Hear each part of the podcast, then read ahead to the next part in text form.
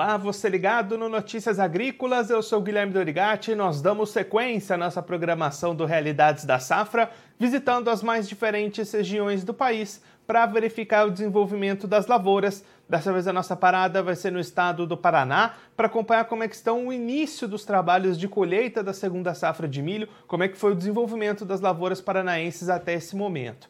Quem vai conversar com a gente sobre esse assunto é o Eduardo Costa Cassiano, ele é presidente da ProSoja do Paraná, já está aqui conosco por vídeo. Então seja muito bem-vindo, Eduardo, é um prazer tê-lo aqui no Notícias Agrícolas. Muito obrigado, Guilherme. É um prazer estar aqui com vocês, podendo prestar algumas informações aí para vocês. Eduardo, ao longo da nossa programação aqui, né, a gente foi conversando com produtores de diversas regiões do estado. A gente percebeu algumas localidades com problemas de desenvolvimento durante essa segunda safra. Para vocês, como a ProSoja, olhando de uma maneira geral para o estado, como é que foi o desenvolvimento dessa safrinha? Teve problemas? Foi um bom desenvolvimento? Qual é a avaliação que vocês fazem dessa segunda safra? Então, Guilherme, essa segunda safra nossa tem sido uma safra bem atípica, né? Nós tivemos uma seca muito grande na cultura da soja, teve um atraso no plantio da soja e, consequentemente, atrasou é, o milho, o plantio do milho safrinho, né? É, além disso, é, em decorrência dessa seca, muitas regiões tiveram perca total na lavoura da soja, né? Então, essas regiões conseguiram ainda implantar é, o milho dentro de um período é, ideal. Né? Eles abandonaram a soja, como não ia da colheita mesmo, a perca tinha sido total. Alguns seguros liberaram essas áreas é, sem ter que efetuar a colheita. Então, eles conseguiram implantar essa safra mais cedo, que são essas que estão sendo colhidas agora. Mas, na grande maioria, é, o seguro não liberou essas, as outras áreas, esperou até a colheita, então causou um atraso. E depois tivemos atraso por conta da perícia também, que com o número de ocorrências era muito grande é, e o número de peritos não era suficiente, então acabou atrasando um pouco mais. Então, no, no estado do Paraná, nós temos algumas lavouras iniciando a colheita agora e outras lavouras que agora que estão em fase de enchimento de grãos e até algumas lavouras que estão é, em fase de pendoamento agora, né? Então, causando um, uma, um atraso nessa safra e se expondo mais ao risco de geadas, né? Nós já tivemos alguns frios aqui, mas por enquanto não teve ocorrência de geadas na nossa região aqui, e poucas regiões tiveram algumas geadas de baixada, mas ainda está dentro do período de risco que vai, acredito que para salvar a safra mesmo, nós estamos falando aí mais um mês e meio, mais ou menos, até meados de julho, né, para salvar essa safra. E aí, Eduardo, para a gente entender um pouquinho as perspectivas, se tivesse sido tudo dentro do normal, tudo dentro do previsto, qual que seria um potencial de produção para essa segunda safra aí no Paraná? E hoje a gente já trabalha com alguma redução nesse potencial produtivo? Olha, é, em conversa com agricultores que estão iniciando esse, esse, é, essa colheita agora, né, tiveram muito problema é, com cigarrinha. Tá? A cigarrinha tem alguns anos, ela já vem se tornando um problema muito sério na cultura do milho. E esse ano, por conta da seca, né, que ajuda na proliferação dela, na reprodução, e algumas lavouras que não conseguiram fazer o manejo de matar o milho safrinha, a tiguera de milho safrinha do ano passado, que estava no meio da soja, por causa que não tinha umidade relativa do ar para poder fazer essas aplicações, e quando fazia também não tinha eficiência em decorrência da baixa umidade. É, então ficou essa tiguera de milho no campo e serviu de uma ponte verde para essa cigarrinha continuar se perpetuando ali. Então, esse ano, é, algumas regiões mais e outras menos, e teve algumas regiões do Paraná que tiveram chuva, né, e que conseguiram fazer esse controle de uma forma adequada, e outras regiões que não conseguiram fazer o controle em, em decorrência da seca, em decorrência do, é, da baixa umidade relativa que estava aqui. Então, tem sido um problema grande. Pelo que nós estamos apurando, é, as percas, estão falando várias regiões, umas mais, outras menos, mas uma média em torno de 30% é o que se acredita na redução por causa desse problema da cigarrinha. Em decorrência do atraso do plantio, é, apesar do clima ter corrido bem até agora, é, nós vamos ter também, porque o fotoperíodo vem diminuindo, né? nós estamos entrando no inverno, e o fotoperíodo vem diminuindo, e isso é decisivo na produção do milho. Né? Então, a gente acredita que possa haver uma redução em torno de 40%. Mas ainda é cedo para falar, porque tem muitas lavouras ainda correndo risco da geada. Nós estamos falando isso se não houver geadas, né? Se correr tudo normal daqui para frente e até mais meados de julho aí não tiver nenhuma geada forte, né? E aí, Eduardo, se a gente olhar para o lado do mercado, como é que estão as condições para o produtor paranaense negociar essa safra? Os preços estão respondendo a essa redução na produtividade? O produtor consegue oportunidades de vendas? Como é que está esse cenário de comercialização aí no estado? É, na última semana os preços caíram um pouco, né? O, o dólar deu uma caída, os preços caíram. Eu acho que, o, segundo o Deral, lançou lá uma estimativa aí de uma super safra, onde a gente, como instituição aí, e pelo que a gente tem visto aí, não acredita.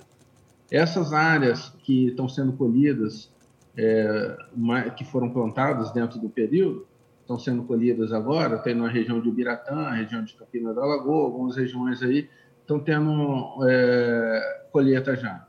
Estão produzindo em torno de 80 sacas por hectare. Então, não é uma produção alta, é, como foi plantado dentro desse período ideal, era esperado uma produção muito maior do que essa. E, alguma, e teve uma região grande, estima-se em torno de 30 mil hectares, que sofreu com uma chuva de pedra, que pegou Maripá, é, Campina da Lagoa pegou um pedaço, Biratã, Juranda, é, até quase perto de Maringá. E se estima aí em 30 mil hectares totalmente destruídos por essa chuva de pedra. Né? E aí, Eduardo, é, esses preços que estão sendo praticados nesse momento, eles garantem uma rentabilidade para o produtor pensando nos custos dessa safra? Fica mais apertado? Como é que está essa relação de custos com preços de vendas nesse momento para o milho? É, a relação hoje está muito ruim. Né?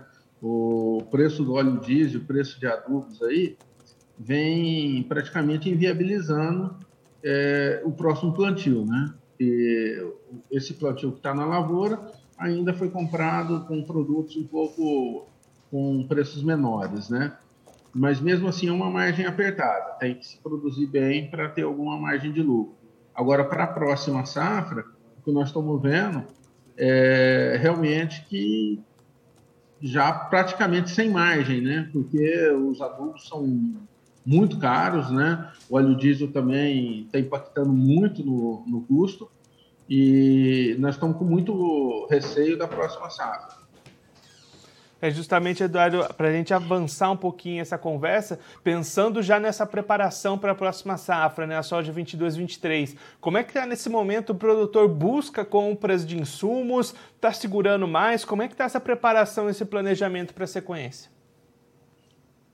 Olha, é, aqui muito da comercialização é feita via cooperativa. Né? As cooperativas lançam é, esses planos safra né, de verão. Isso foi feito para a soja já faz algum tempo que foi vendida da soja. Né? Então, o pessoal é, comprou a soja. E o milho, eles já estão tentando negociar, mas com esses custos, é, principalmente de adubo, é, o pessoal está bem desanimado. O que eu tenho visto aí, é, o pessoal está fazendo as contas aí não está sobrando margem, né? E o risco do milho safrinha é, é, grande, né? Sempre tem o um risco aqui na nossa região, tanto da geada quanto pode ter um veranico, uma seca, né?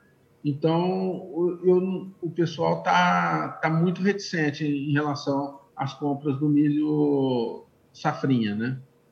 É, Eduardo, a gente recebeu aqui algumas mensagens do pessoal acompanhando a gente ao vivo nessa manhã. O Vitor Pires vai justamente em linha com o que o senhor acabou de destacar, fala que Toledo, Casca... Toledo Cascavel foram bem prejudicadas pela cigarrinha, Maripá Palotina dizimadas pelas chuvas de pedra, como você comentou agora há pouco. Ele também destaca essa questão: o petróleo subiu e não baixou, agora batendo 118 dólares, isso impactando nos preços do diesel, como você estava destacando também. O Marcílio Marangoni, lá de Tocantins, também acompanhando a gente, mandando bom dia. É justamente essas as regiões mais prejudicadas, Eduardo: Toledo e Cascavel com a cigarrinha, Maripá e Palotina com a chuva de pedra.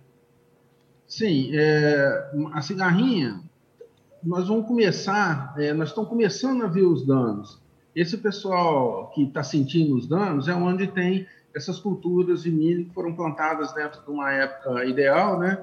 Que estão mais adiantadas, porque o dano ocorre lá no começo, mas ele vai apresentar agora é, quando está em maturação fisiológica, né?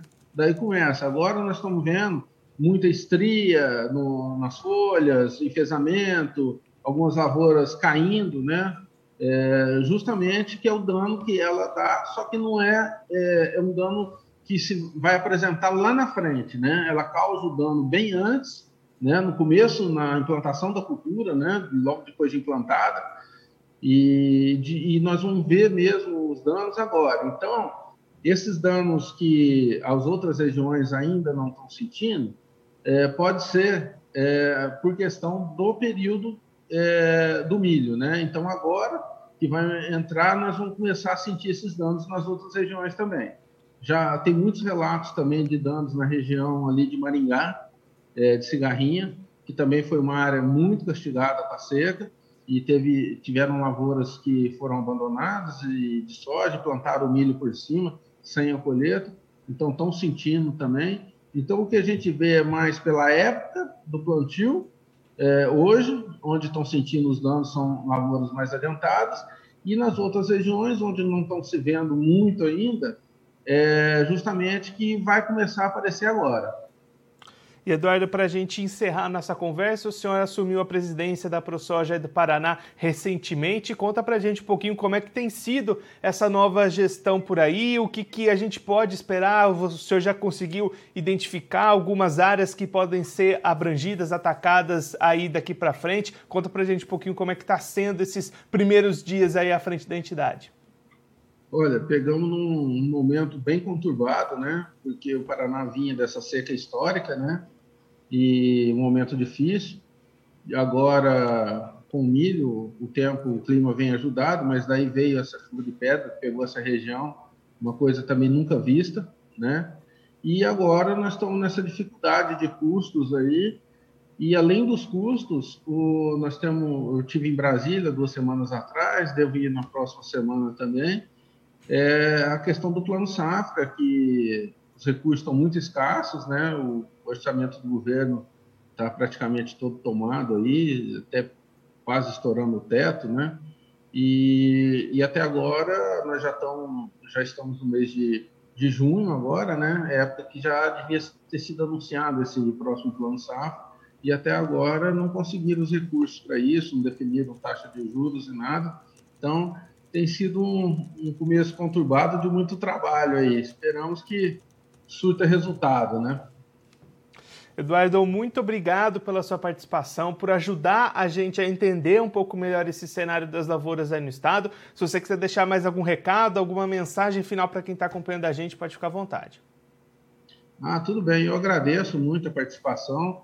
Queria pedir o apoio de todos aí, que a agricultura é muito importante para o nosso país, é um dos pilares aí de sustentação nos momentos de crise, né? E precisamos nos unir aí e lutar para que nós tenhamos as causas aí com êxito, né? Lá em Brasília, lá e mostrar a nossa força aí do agro aí.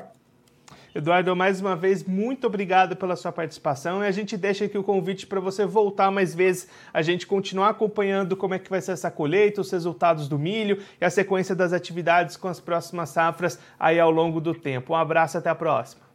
Muito obrigado, até a próxima. Esse, o Eduardo Costa Cassiano, ele que é presidente da ProSoja do Paraná, conversou com a gente para mostrar um pouquinho como é que foi o desenvolvimento da segunda safra de milho lá no Paraná, nesse momento em que as colheitas estão começando em algumas regiões paranaenses. O Eduardo destacando que essa foi uma safra bastante atípica, e teve algumas áreas plantadas dentro do período ideal, que são justamente essas que estão começando a ser colhidas, mas o plantio foi bastante alongado, houve atrasos em função da dificuldade para a realização de perícias de seguros da soja. Então, algumas áreas, muitas áreas ainda em maturação, outras até em pendoamento ainda. Essa colheita deve se estender bastante e a perspectiva da ProSoja nesse momento é de uma perda de pelo menos de 40% no potencial produtivo dessa segunda safra de milho 2022. O presidente destacando as questões como, primeiro, esse atraso no plantio, que tirou ali a janela ideal, isso diminui horas de sol durante o, o, ciclo de desenvolvimento das lavouras e um severo ataque de cigarrinhas em diversas regiões do estado, isso prejudicando bastante a produtividade até mesmo dessas primeiras áreas que já estão sendo colhidas e que prometiam ser bastante positivas, já que foram plantadas no período ideal. O presidente da ProSoja do Paraná ainda destaca uma situação preocupante com relação às geadas. Com, como esse plantio foi realizado mais tarde, o risco de geadas aumenta então, esses 40% de perdas são se não ocorrerem novos intempéries climáticas aí, novos problemas para essas lavouras, caso geadas apareçam em algumas regiões, essas perdas podem ser ainda maiores. Claro que a gente vai seguir acompanhando o desenvolvimento dessa safra lá no Paraná.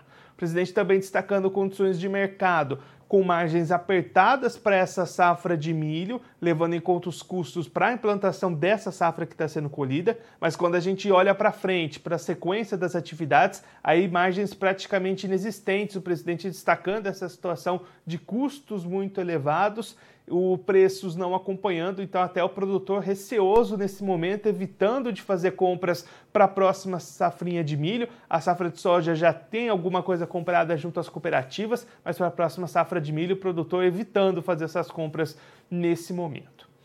Bom, eu vou ficando por aqui, mas a nossa programação continua. Notícias Agrícolas 25 anos ao lado do produtor rural. Participe das nossas mídias sociais no Facebook Notícias Agrícolas, no Instagram, arroba Notícias Agrícolas e em nosso Twitter, arroba Notiagre. E para assistir todos os nossos vídeos, se inscreva no YouTube e na Twitch Notícias Agrícolas Oficial.